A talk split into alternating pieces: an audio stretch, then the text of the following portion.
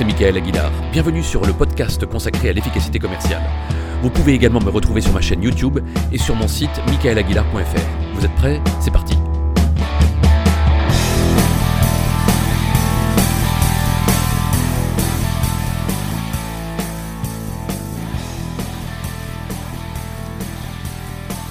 Le conseil que je vais vous donner m'a été inspiré par la biographie de Milton Erickson, ce psychiatre américain, père des thérapies brèves.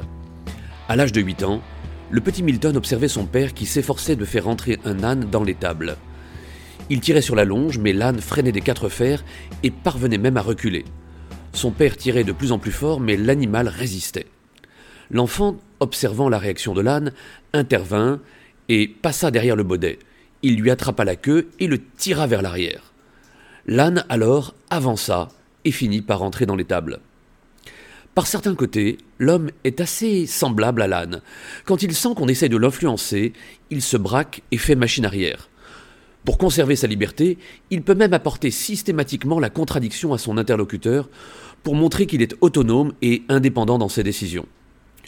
Les relations amoureuses suivent aussi cette logique et chacun connaît le proverbe ⁇ Je te suis, tu me fuis, je te fuis, tu me suis ⁇ en matière commerciale, il y a des moments pendant l'entretien de vente qui sont des occasions formidables de faire avancer le client dans votre direction, de créer de la confiance et du désir pour ce que vous vendez.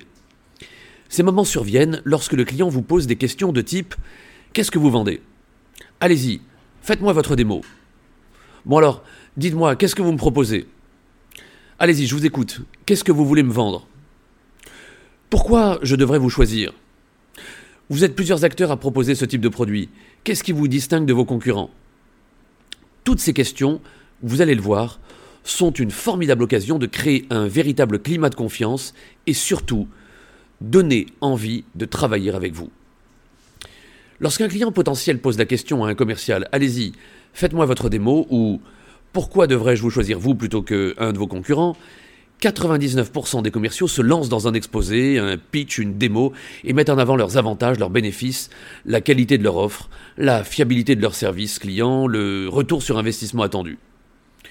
Attention, vous perdez là une formidable occasion de vous distinguer de vos concurrents, car vous imaginez bien que lorsque le client posera la même question à vos concurrents, ils iront eux aussi de leurs avantages, leurs bénéfices, le ROI, et eux aussi expliqueront qu'ils sont les leaders sur le plan national ou international ou régional, et offrent un service client exceptionnel avec un rapport qualité-prix sans équivalent.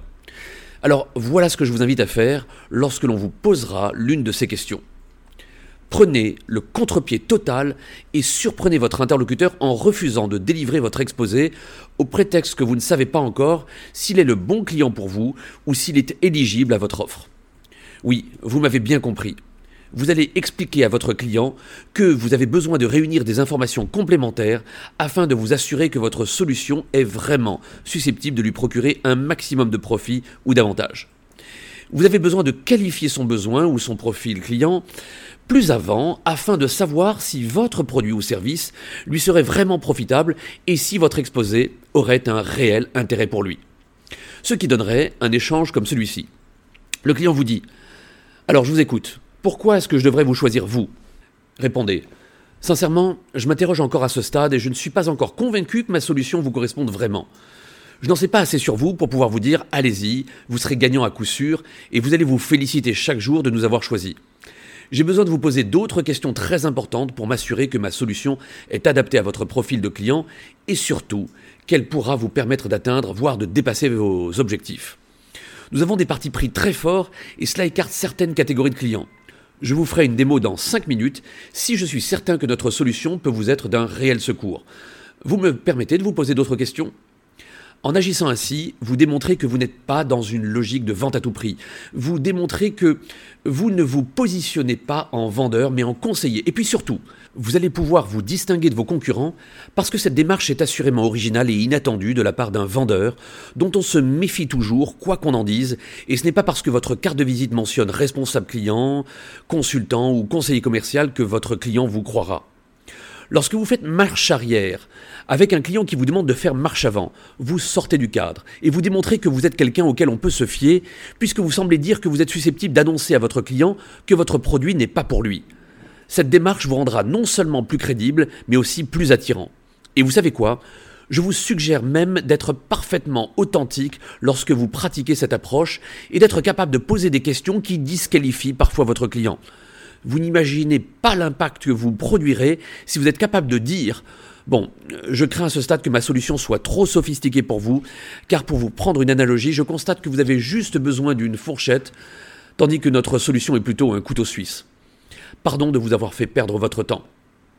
Je vous assure que lorsque vous direz cela, vous aurez malgré tout un bon nombre de clients qui vous diront Non mais montrez-moi quand même parce que euh, on va évoluer et on doit anticiper nos futurs besoins.